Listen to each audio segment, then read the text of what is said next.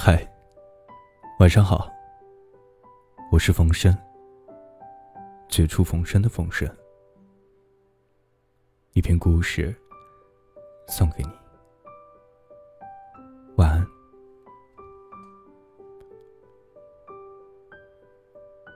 李科长这个人颇有些势利眼，平时在单位里啊，惯常捧高踩低，很是不得人心。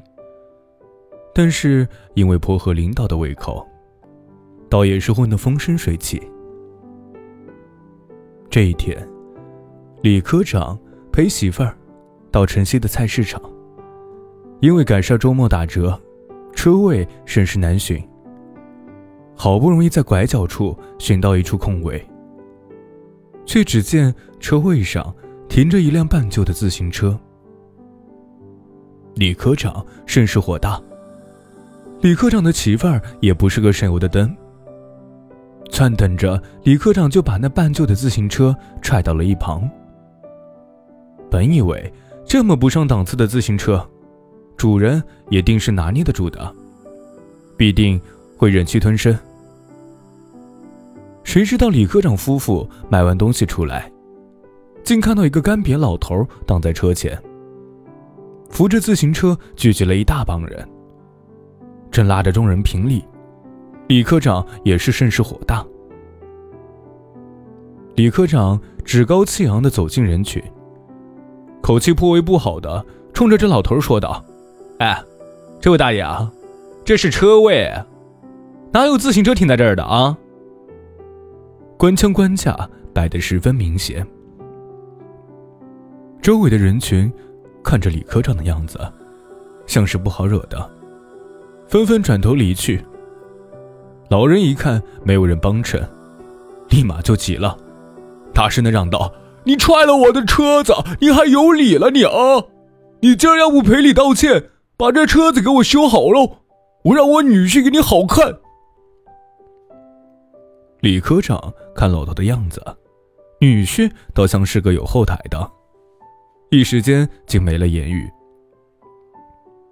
老头一看，唬住了李科长，脸色更加得意，背着手往车前一站，口里面是脏话不停。李科长的媳妇儿火冒三丈，丈夫当这个小官儿，他官太太的架子摆的也足。平时谁见了他不是点头哈腰、满嘴奉承？哪听到过这般的言语？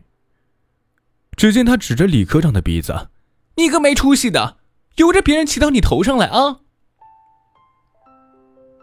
李科长倒是还有几分理智，颇犹豫的问那干瘪老头儿：“你女婿？你这老头啊，不要胡言乱语啊！”哼。我女婿是三伯坦星球的大官，小心你吃不了兜着走。李科长一听乐了，这老头的女婿竟与李科长是同一个单位的。李科长脑袋一闪，局里可没有哪位领导的岳父岳母是他不认识的。这个老头八成是哪个小喽啰的老丈人，这穷酸样。李科长心里有谱之后，三下五除二的把老头打发到一边去，带着媳妇儿扬长而去。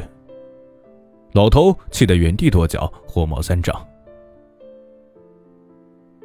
周一上班之后，李科长满面春风的到单位，却不曾想，这工作左干也不是，右干也不是。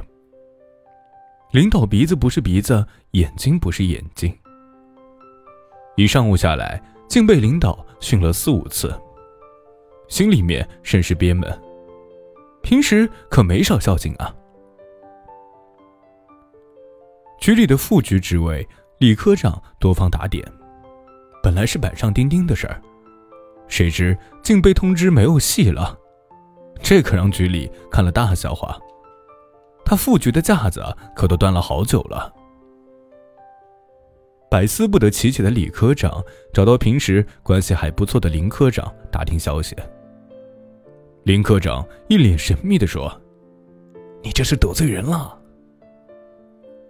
李科长思来想去，也想不出个所以然。领导的七大姑八大姨，他可是门儿清。平时供着都来不及，哪里敢得罪啊？看着李科长茫然的双眼，林科长好人做到底。听说，王局长买了辆崭新的自行车，对秘书托了口风，说是你踹了他老丈人的车。李科长瞬间想起了那干瘪的老头可那王局长的老丈人，可不是那副相貌啊。林科长看着李科长，脸色由红转青再转白。